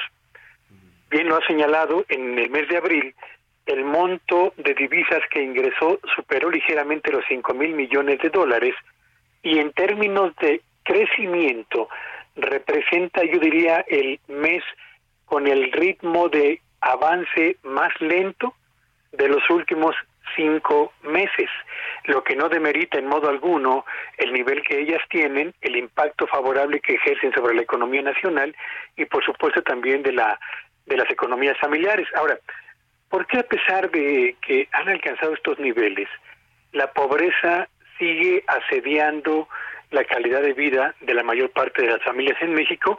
Bueno, pues porque aun cuando el monto total de las remesas es significativamente elevado, lo cierto es que la cantidad de recursos que llega a las familias varía. Eh, eh, no podemos hablar de una cantidad fija y, y, desde luego a las familias que viven en las zonas más pobres, el monto de recursos que reciben por concepto de remesas suele ser bajo y si a ello le descontamos además las comisiones que deben pagar y el efecto que tiene el fortalecimiento del peso, pues nos encontramos con familias que están recibiendo menos dinero del que esperarían quienes del otro lado de la frontera han enviado esos recursos, Javier. Es que escuchándote, eh, entiendo que se empezó a contabilizar o a aplaudir, los gobiernos empezaron a aplaudir y agradecer la llegada de dinero de, de las y los este, migrantes mexicanos. Si no me equivoco, Pedro, a partir de, pues mira, Fox se resistía a, a reconocerlo como un salvavidas generosísimo. Pero vaya, con Fox ya se empezaba a hablar del impacto de las remesas y ya después más abiertamente Calderón, Peña, ¿qué quieres que te diga de la actual administración que se toma también como un éxito de política pública?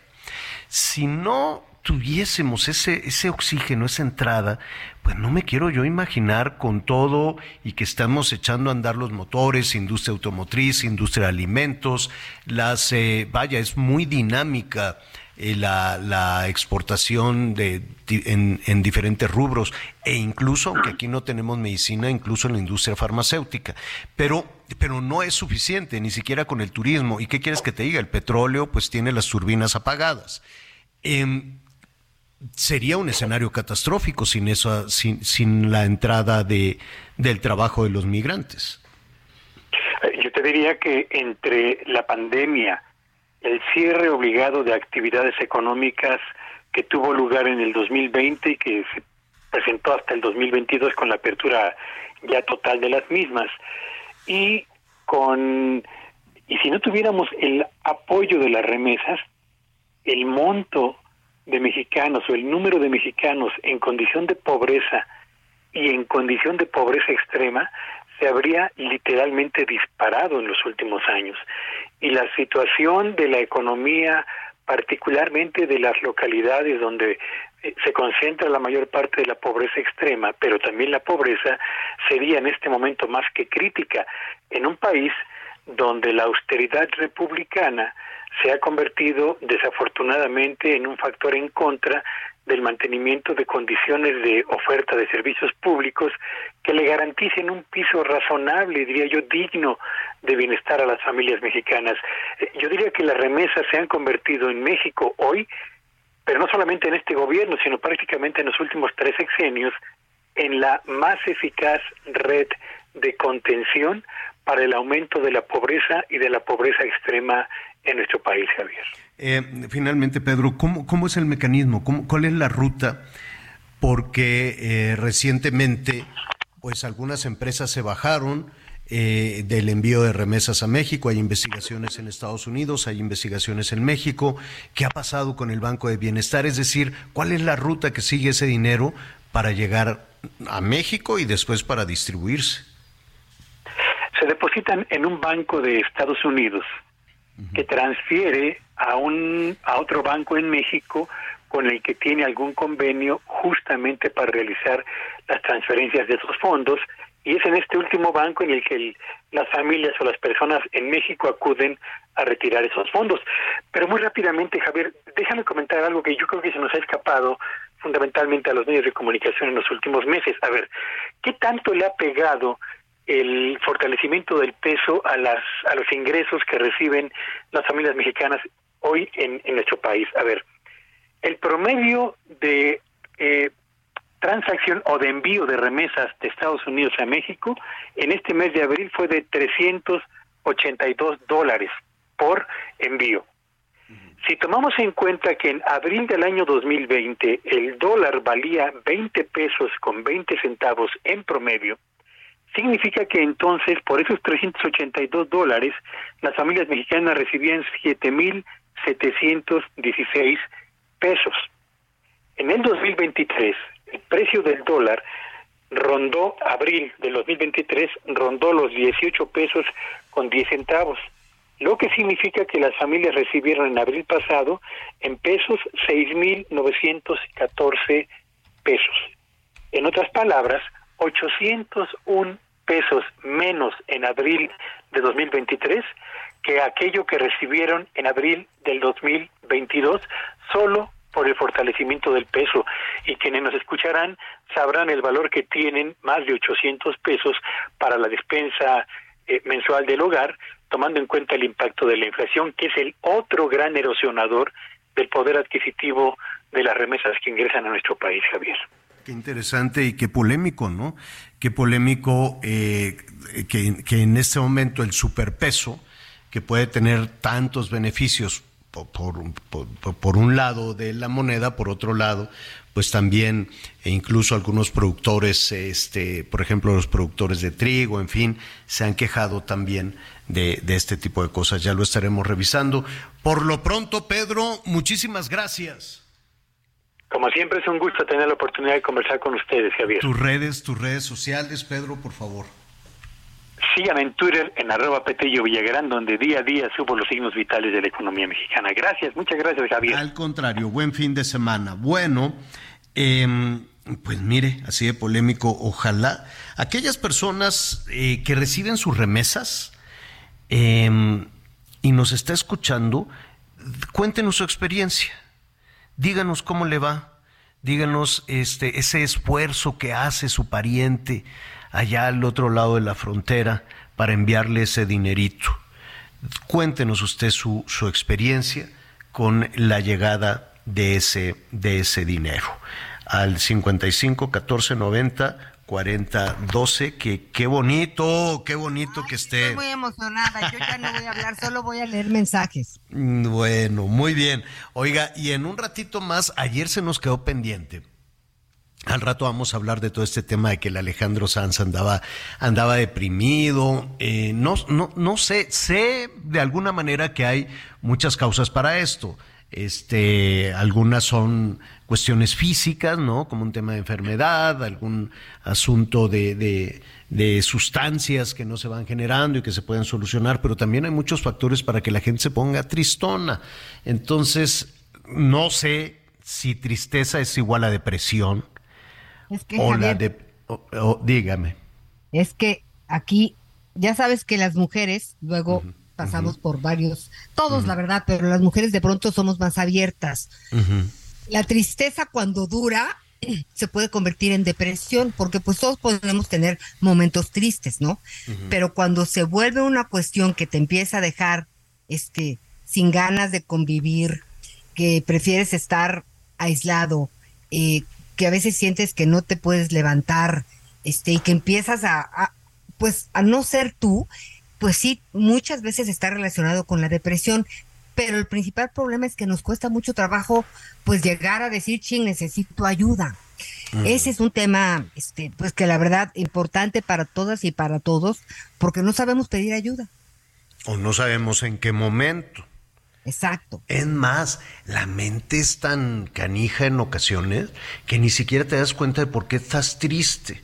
Digo, yo a veces me paso de amable alegría, ¿no? A veces, a veces me paso, a veces me paso un poquito de optimismo, digo, ya bájale, bájale tantito dos rayitas a, al optimismo. Por eso a veces me cuesta a mí un poquito de trabajo ver que alguien esté así de triste, pico caído. ¿Me enojo? Sí, sí puedo ser muy explosivo a veces y a veces me he ido hasta, está feo decirlo, pero hasta las patadas. Pero Javier. está feo decirlo, pero de ahí a, que ah, estoy así muy triste, me cuesta mucho trabajo entender eso, por eso va a ser muy interesante la conversación que vamos a tener. Oiga, hay información de los estados de la República. Ayer se llevó a cabo de nuevo una manifestación para exigir que las autoridades busquen a Analí Ramírez, quien desapareció desde el pasado 29 de mayo a las 8.30 de la mañana cuando salió de su casa en Santa María del Pueblito hacia su trabajo en la colonia La Estancia en el municipio de Zapopan. En el cruce de la avenida Vallarta con Periférico fue el punto de cierre y es el tercer día de manifestación de esta familia y amigos que piden que se localice a Sandra Analí Ramírez. Patrullas, elementos antimotines y de la policía vial intentaron marcarles la ruta, sin embargo los manifestantes no siguieron esto. Además, la familia de esta joven sostuvo una reunión en la fiscalía y Verónica Ramírez, hermana de Sandra Nalí, informó que aún no hay una línea de investigación concreta. Que ya pudieron observar la ruta que tomó en su trayecto al salir de su casa y dirigirse hacia la estancia, lugar en donde trabajaba a tan solo unas cuantas cuadras del call center en el cual se busca a ocho personas. Por lo pronto, este viernes también se estarán manifestando los familiares y amigos para que se localice a Sandra Analí Ramírez. Ella mide 1,50 metros, tiene pelo largo y rizado, ojos café claro, tez clara, presenta una cicatriz de cirugía de apéndice en su costado, vestía pantalón y chamarra de mezclilla y calzaba tenis de color negro. Cualquier información se pide marcar al número de la Fiscalía Especial en Personas Desaparecidas 33 30 30 49 49 o bien al 911. Desde Guadalajara, Mayeli Mariscal, Heraldo Radio por considerar que las autoridades federales siguen sin cumplir sus exigencias de reponerle sus derechos laborales que les arrebataron hace más de 15 años cuando se privatizó la mina de Cananea, integrantes de la sección 65 del Sindicato Nacional Minero decidieron bloquear la carretera federal número 2. Antonio Navarrete Aguirre, líder de la sección, aclaró que ya han realizado 17 mesas de trabajo en la Ciudad de México y aún no hay acuerdos que restituyan sus derechos humanos violentados. Dijo que se trata de 657 mineros y sus familias que están reconocidas por la Comisión Interamericana de Derechos Humanos como afectados por el Estado mexicano. La exigencia es que les restituyan el derecho al trabajo y el pago de más de 14 años de salarios caídos por la huelga que comenzaron en la mina de Cananea, también la inscripción al régimen del Seguro Social de todos los trabajadores y sus familias. Para esto exigen ya la intervención directa del presidente Andrés Manuel López Obrador, el secretario de Gobernación Adán Augusto López Hernández y el senador Napoleón Gómez Urrutia para llegar a soluciones, informó desde Sonora Gerardo Moreno. Hola Javier, hola Anita, hola Miguel, un saludo de su amigo Daniel Saldaña de acá de Tultitlán. Casi diario los escucho y me parece un excelente noticiero. Muchas gracias. Tienen otra forma de dar las noticias muy amenas y me caen muy, pero muy bien. Sobre todo Anita, ¿no es cierto? bueno, hasta luego. Conéctate con Ana María a través de Twitter, arroba Anita Lomelí. Sigue con nosotros. Volvemos con más noticias. Antes que los demás. Heraldo Radio, la H se lee, se comparte, se ve y ahora también se escucha.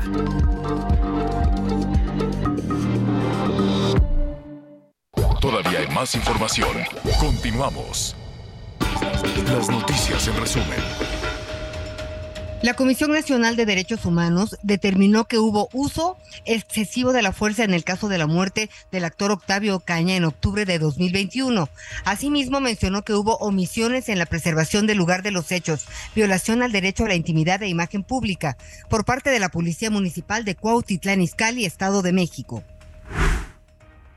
La Fiscalía de Veracruz informó sobre la vinculación a proceso en contra de Alfredo Ernesto N., alias el tortillero, presunto responsable en el asesinato de la periodista Marielena Ferral ocurrido en marzo de 2020. Este sujeto fue detenido en Tamaulipas y presentado ante un juez en Papantla. El gobierno de Estados Unidos informó a México que confirmó cinco casos de mujeres víctimas de meningitis. Esto luego de ser sometidas a procedimientos quirúrgicos con anestesia raquídea en dos clínicas privadas en Matamoros, Tamaulipas, entre enero y abril de 2023. La segunda depresión tropical de 2023 se está desarrollando en la cuenca atlántica y se dirige hacia el sur a través del Golfo de México. Se encuentra aproximadamente a 570 kilómetros al norte de Cabo Catoche, en Quintana Roo, y tiene vientos máximos de 55 kilómetros por hora. Por ahora no representa riesgo para México, pero se mantiene en vigilancia. Consiéntete con la maestría y calidad milimétrica de nuestros sistemas de descanso. Te mereces un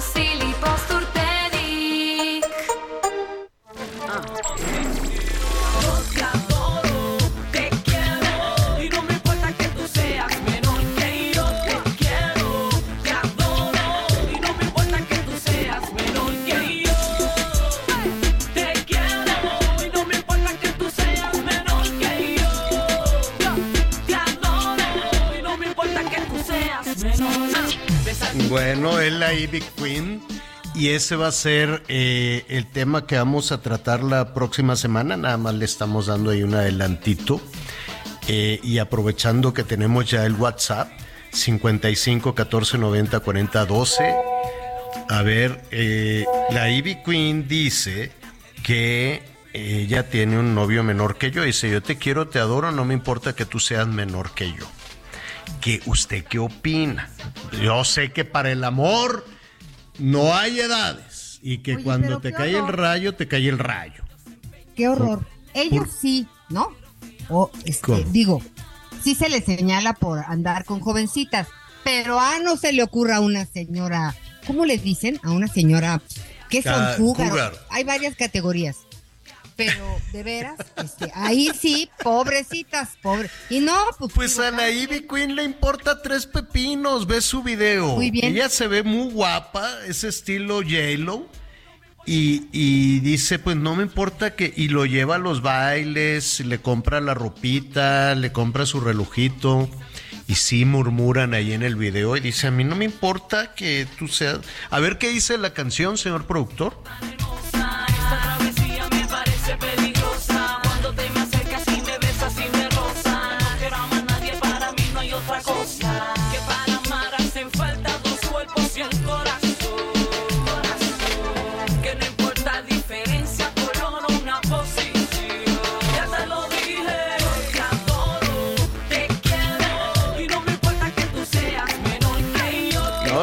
Ahora te quiero, no me importa que seas menor que yo. Entonces, pues está defendiendo su amor la muchacha, ¿no? Se llama Ivy Queen o Ivy Queen, puede ser Ivy Queen, reconozco que no, yo no la traía mucho en el radar, pero pues denos su punto de vista, ¿está bien, está mal?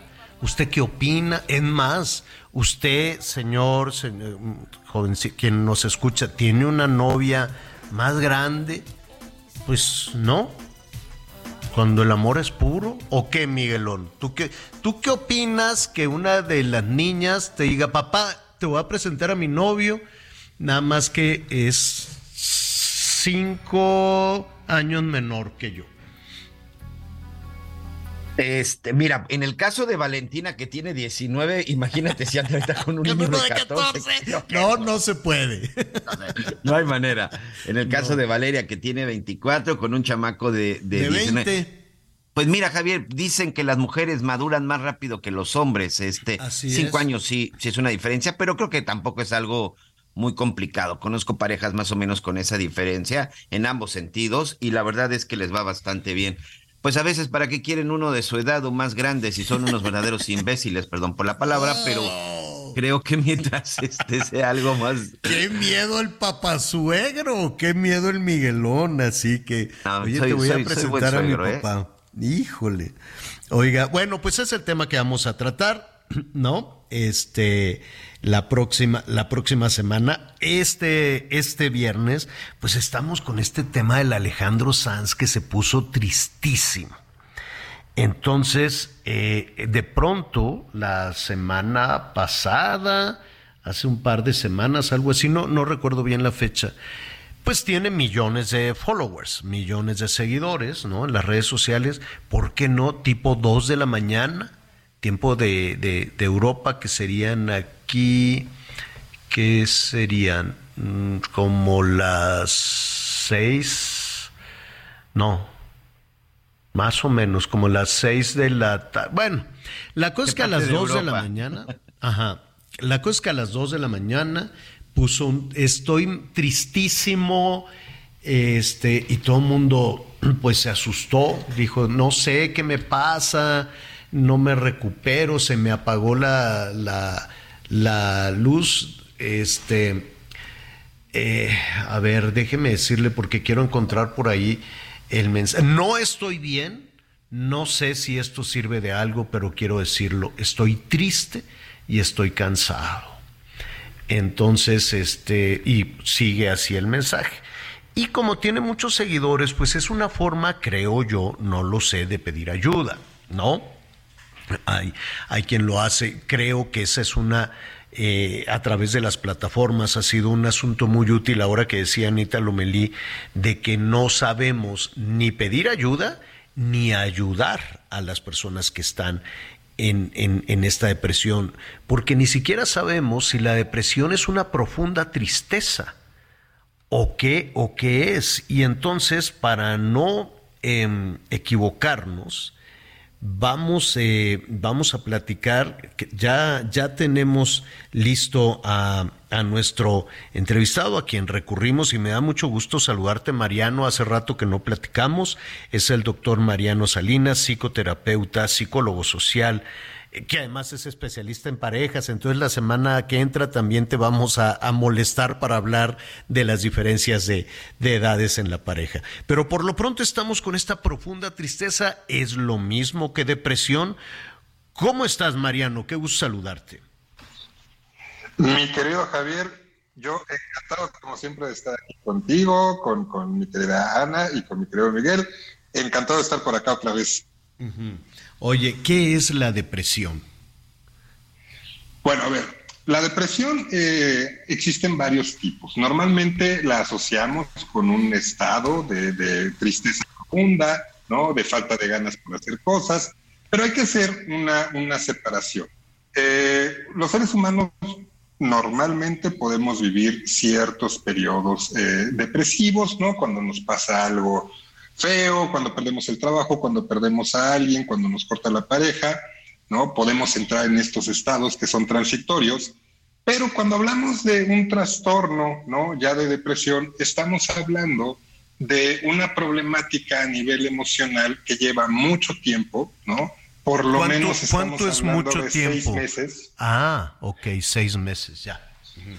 ¿no? Este, a partir de los seis meses ya podemos decir que estamos hablando más bien de un trastorno, ¿no? Que ya es imperativo buscar ayuda. Ciertamente desde antes es muy recomendable hacerlo, ¿no?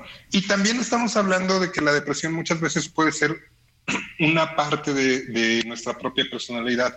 Hay gente que tiende ¿no? A ver un poco la vida de forma un poco más negativa, más pesimista, y esto puede derivar, ¿no? También en síntomas de, depresión muy claros, pero estarían esas tres vertientes, ¿no? La que es transitoria por una cuestión del contexto muy específica, ¿no? La que ya es un trastorno, que se nos está volviendo un problema, y como parte de nuestra personalidad.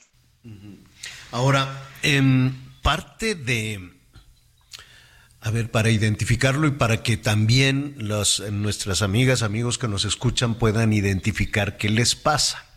Es decir, partes de que de pronto, em, bueno, puede haber un, un, acontecimiento, ¿no? Puede haber un fallecimiento, una ruptura sentimental, o que te despidan del trabajo, en fin, puede haber tantas cosas, e incluso este evento terrible del perrito que mataron, eh, que mató el policía.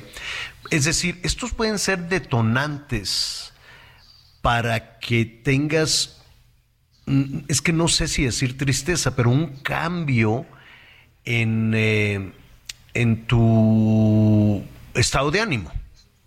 ¿Así es? Sí, por supuesto. Sí, sí, sí, por supuesto. La cuestión aquí es que son cosas, ¿no? De nuestra vida cotidiana que normalmente para entrar en estados depresivos más bien se van acumulando. Es, no me siento a gusto en el trabajo, no ando bien con mi pareja, eh, de repente se me perdió la cartera y encima llego a la casa, abro Twitter y veo lo del perro, bueno, evidentemente ya la acumulación empieza a provocarme este estado.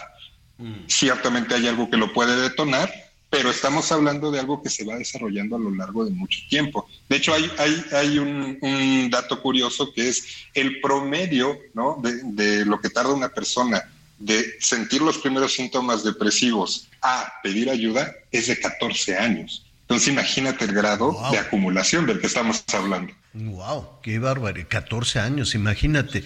Eh, Mariano, dime, dime algo, estar triste no es malo. Pues estar melancólico, estar triste de vez en cuando, ya sabes, estar de lluviosa y pones la música, es decir, eso creo que vivir, aprender a vivir con algunas emociones, eh, siento que no es malo, pero luego cómo controlamos esto. O corrígeme si me equivoco, no sé si, si estoy en el error, ¿no? No, no, estás absolutamente correcto. este, la tristeza, el enojo, ¿no? que tienen esta, esta manía de llamadas como sentimientos o emociones negativas, este, no, no tienen nada de malo. De hecho, parte de lo que nos produce estos estados de depresión es que no estamos habituados a darles un espacio hay veces que yo necesito sacar todo eso, ¿no? Y esto que comentabas Alejandro Sanz, de repente de hablarlo con alguien, de externarlo, de darme un día para sentirme así, lo mismo compro hasta mi litro de helado y veo una película ahí deprimente y hay que aprender a darle eso. Lo que sucede es que también si no nos hacemos cargo de ciertos elementos de nuestra vida, ¿no? Lo que hemos hablado, ¿no? Esto de la pareja, ando mal con mi pareja. Si yo no hago nada y nada más le doy espacio a esa tristeza de vez en cuando, pero sigo viviendo el mismo problema, tarde o temprano voy a caer en depresión, ¿no? Mm. Porque la depresión hay que entenderlo como un estado emocional donde las emociones no se mueven, está más, más alineado a eso. Entonces, si yo quiero evitar caer en eso o salir de ella, tengo que empezar a moverme y moverme implica cambios, implica decisiones. A ver, aquí estás tocando un tema muy importante porque generalmente se lo vamos a atribuir a otro. Es decir, si mi jefe me sube el sueldo, si mi pareja me, apapacha, si mi, no, si, si algo exterior se modifica, entonces ya puedo cambiar. Es decir, la responsabilidad viene de afuera. No, aquí tenemos que aprender nosotros a regularnos. Ciertamente puede haber elementos de, la vida que nos pueden ayudar. Si me dan el aumento, si conozco a alguien y me enamoro y me emociono, bueno, todo eso me va a ayudar para sentirme mejor. El problema es depender de esos elementos externos y no aprender a darles estos espacios a lo que sentimos, pero además de también proveernos de un contrapeso. Es decir, ok, a lo mejor yo tengo un día donde me siento muy mal y me doy chance de, de pero también tengo que aprender a tener acceso a las cosas que me gustan, a no depender de que me lleven o de que haya algún amigo acompañándome, si me gusta el cine, si es el cine o al museo, lo que sea. Y es una cosa que depende más de nosotros. Oye, en la, en la pandemia, Mariano, pues tuvimos que estar aislados. Eh, en ocasiones hubo personas que tuvieron que estar solas, a distancia, pero también está el otro extremo. Eh, hubo familias que por, por muchísimas condiciones, porque perdieron el trabajo, por lo que sea, familias que crecieron en espacios muy reducidos y de pronto pues hubo o ira o decepción o la gente que dijo, pues yo ya hasta aquí, ¿cómo voy a conseguir un empleo? Ya nos habremos recuperado de toda esa cosa terrible que se nos vino encima con la pandemia. No, eso es una cuestión que, tanto por factores económicos, porque la depresión también está relacionado a eso, y tanto por factores sociales, estamos hablando de que durante la pandemia lo que es eh, depresión y ansiedad creció un 25%. Entonces, para terminar de recuperarnos de todo eso, van a pasar años. Esa es la realidad. Y más porque seguimos viviendo en otros aspectos consecuencias de esta misma pandemia, como puede ser a nivel económico, ¿no? La gente que a lo mejor consiguió un trabajo, pero no, no gana lo mismo, no se siente igual, este, las parejas que se conocieron de más, ¿no? Durante la pandemia en este encierro y que dices, híjole, ¿con quién estoy? Entonces, por eso se vuelve hoy en día súper importante que la gente acuda, acuda a espacios y especialistas, porque no es una circunstancia a la que podamos aspirar recuperarnos nomás solitos, ¿no? Sí necesitamos ese apoyo. Oye, ¿ansiedad y depresión es lo mismo? No, la ansiedad, más bien estamos hablando de todas estas sensaciones de nerviosismo, de tensión, de sentir que todo nos abruma, de no poder dormir porque todo nos preocupa. La ansiedad más bien tiene que ver con eso. Y la depresión se manifiesta siempre con tristeza profunda, con no me quiero levantar, no quiero hablar, no me quiero asear, o sea, me estoy yendo al extremo, ¿no? Aunque no necesariamente tendría que ser así. No sé si hay alguna alguna un talk ahí, alguna forma de manifestar la depresión que no sea precisamente la tristeza. Sí, normalmente la asociamos con la tristeza, pero ni siquiera tenemos que llegar a, cosas tan graves. Por ejemplo, el hecho de yo ya no estar disfrutando de la misma manera de cosas que en otro momento sí disfrutaba mucho, Mm. eso puede ser un síntoma. O por ejemplo, el estar muy irritable, el enojarse muy fácilmente, también es un síntoma de depresión. De depresión. Fin- Oye, Mariano, el tema, el tema es muy amplio. Te, te queremos eh, agradecer. Te vamos a pedir tus redes sociales y un número telefónico porque te has recibido muchísimas llamadas. Nada más dime una cosa, esto se soluciona, esto se cura. Sí, por supuesto que sí. En el momento en el que sea, nosotros sí hay aprendemos a salida. hacernos cargo de uno mismo, sí, totalmente sí. Ah, esa es una muy buena noticia. Qué bueno, entonces sí hay solución, hay salida, puede ser una cuestión química, puede ser una cuestión medicada, pero puede ser también una cuestión de reflexión y de trabajo emocional, ¿no? Sí, por supuesto, siempre está esta posibilidad química, pero la realidad es que si yo no hago cambios en, en mi vida, no hay pastilla que alcance. Definitivamente. ¿Nos puedes dar tus redes sociales, por favor? Por supuesto que sí, me pueden seguir en Instagram como Mariano Salinas MX o se pueden comunicar conmigo para cualquier duda al 55 12 94 6108. Cualquier mensajito que me quieran mandar, yo estoy ahí atento. Oye, y acompáñanos la semana que entra. Vamos a hablar de las mujeres que tienen parejas jóvenes, que más jóvenes Eso que está buenísimo, yo encantado. Bueno, ¿verdad que está bien? Digo. Sí, por supuesto. De eso hablaremos la próxima semana. Y, y, y- y, este, porque ah, cómo se han generado comentarios en todo esto. Mariano, muchísimas gracias. No, hombre, gracias a ustedes. Bueno, muy bien. Bueno, pues eh, ahí está. Gracias por, por todos sus comentarios. Usted pónganos el tema, que para eso estamos aquí, ¿verdad, Miguelón? Por supuesto, señor, vamos a estar atendiendo todas las llamadas de nuestros amigos y por lo pronto, si me lo permite rápidamente, vamos a ver algunos mensajes.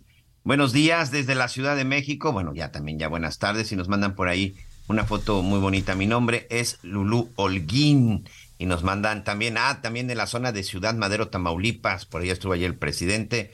Un amanecer en Playa de Miramar. Esta playa dicen que es muy bonita. Ah, sí, es una- Bonita, yo la conozco. Así es. Muy, muy bonita, sí. Los escucho siempre en el trabajo, un taxi desde Tuxtla Gutiérrez, Chiapas. Saludos y Eso, Dios los qué bendiga. calorón. Y en el taxi, qué bueno. Felicidades, un abrazo. Bien, por eso del WhatsApp, saludos desde Guadalajara, Ricardo Carvajal, trailero de profesión. Y los escucho, por supuesto, cuando tengo señal. Ah, sí, porque la señal en las carreteras a veces es muy Mándanos complicada. mensajito y nos cuentas de tu día a día. Todos nuestros amigos traileros, todos nuestros amigos en las carreteras, cuéntenos también cómo le va. Saludos desde Oaxaca a la señora María del Carmen Santos. Gracias, muchas gracias.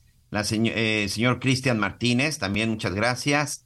Javier, saludos para Lomelí, también para Aquino, muy bonito programa, muchas gracias. Elías Prada, saludos, muchas, muchas gracias. Me encanta el programa, saludos a Anita, Miguel y a la Torre, mil gracias. Sofi desde Tlalnepantla. Mónica Limón en Cuautitlán, Ixcali. Felicidades por su programa, los escucha toda mi familia. Le mandamos un saludo, por supuesto, a toda la familia de la señora Mónica Limón, que en este momento están ahí escuchándonos en la radio. En Tlalnepantla, Estado de México, Rosa María Castro. Felicidades a todos, muy buen programa. Qué gusto escucharlos. Y también me gusta que tengan ya su WhatsApp. Sí, ¿eh? mucha reacción y nos da mucho, mucho gusto. Los escucho todos los días. Claudia López desde la zona de Nuevo León, Guadalajara también. Saludos, Mike. Nada más me ponen así. Muchas gracias. Sí, qué bueno que tienen ya comunicación directa. Muy buenas tardes. Sí, pues parte de los mensajes, señor. Y aquí puedo ponerles algunas denuncias. Sí, por supuesto. Ahí está el número. Aquí mándenos y por, ya vio, lo vamos a estar atendiendo personalmente. Sí, y es el, para quienes no, no, no lo tenían, este, 55, Venga, señora Latorre. 55, y vamos a hacer, le vamos a poner musiquita, pero Sí, de sí, entrada es el 55, 14, 90, 40, 12. Está sencillito, 55, 14, 90, 40, 12. Y miren, nos puede dejar mensajitos como estos. Ah, mira, también tenemos audios. Venga. Muy buenos días, Javier, Anita y Miguel, aquí escuchándolos desde Toluca, Estado de México. Eh, muchas felicidades por su nuevo WhatsApp. Aquí los escucha su fiel radio escucha, Pilar Santa María. Y pues bueno, sí, sí me confieso como una de las mamás que embardurna sus niños para asistir a la escuela con bloqueador. Pero bueno, es para, para que no se requemen. Eh, ya lista este domingo para ir a votar. Qué bien. Qué bien embadurna la criatura. Parece que las están adobando, ¿no? Siempre plum. Oiga. Oye, tiene, oye, tiene, tiene buena voz esta señora. A ver si ella nos hace favor de grabarnos el, que el nos grabe. el número de nos- WhatsApp, ¿no? Que nos grabe el número de WhatsApp. Qué bonita voz desde Toluca. Qué bonito es Toluca. Y venden allí, son famosas unas tortas, pero venden ahí este, una gastronomía muy extensa, la verdad. Oiga, este, qué barbaridad, Miguelón. Ya te acabaste el tiempo. Usted, No puede señor. ser. No puede ser, te acabaste el tiempo. Este, vamos a, a tener mucha información. Yo le recuerdo que a través de nuestros compañeros del Heraldo Radio vamos a tener toda la cobertura de la jornada electoral del domingo. Hay programas especiales, hay debates, hay cobertura. Y a través de Azteca también yo lo espero con una serie de cortes el domingo, con toda, toda la información, los resultados, todo lo que suceda también en esta jornada electoral. Saludos, Coahuila, un calorón, Torreón están a 40, pero no importa. Póngase su sombrero, camisola, este, y, y a votar, todos a votar. Y en el Estado de México, ¿qué quiere que le diga? Yo ya tengo todo listo, Miguelón. Ya puse allí en el buró, ya Ah, está. sí te la- toca, ¿verdad? Sí te toca Sí, ir a votar. ya tengo la credencial, ya tengo todo listo. Este, habrá que llevar cubrebocas, es opcional, ¿verdad? Si quieres. Es pero- opcional, sí, claro, es opcional. Mira, la verdad es que todavía por ahí sigue, sigue, eh, sigue la enfermedad. Eh, Toño Mauri, este, este actor, recordarás este actor que estuvo muy grave durante Sí, la pandemia, que incluso tuvo que recibir un trasplante de pulmón. Hace, hace rato subió por ahí una imagen de que otra vez tiene COVID. Entonces, el COVID ahí sigue. Y si de repente va a haber mucha gente, pues bueno, nomás métete a votar, ponte tu cubrebocas, tu gelecito y vámonos, señor. Vaya temprano, ¿no? Salga temprano. Yo voy a ir muy temprano y luego ya regreso a, a desayunar. Voy a ir ahí a- al brunch de Matre, que no sabes, te dan una baguette con machaca, Miguelón, que ya tienes que venir de volada a matre.pan. Oiga, muchísimas gracias, Miguelón. Buen fin de semana. Buen fin de semana, ahí pendientes en mis redes, les voy a estar contando cómo nos va con el ciclón, con esa tormenta tropical Arlene en el sureste. Gracias. Yo soy Javier Alatorre. Gracias. Siga con nosotros. Gracias por acompañarnos en Las Noticias con Javier La Torre. Ahora sí ya estás muy bien informado.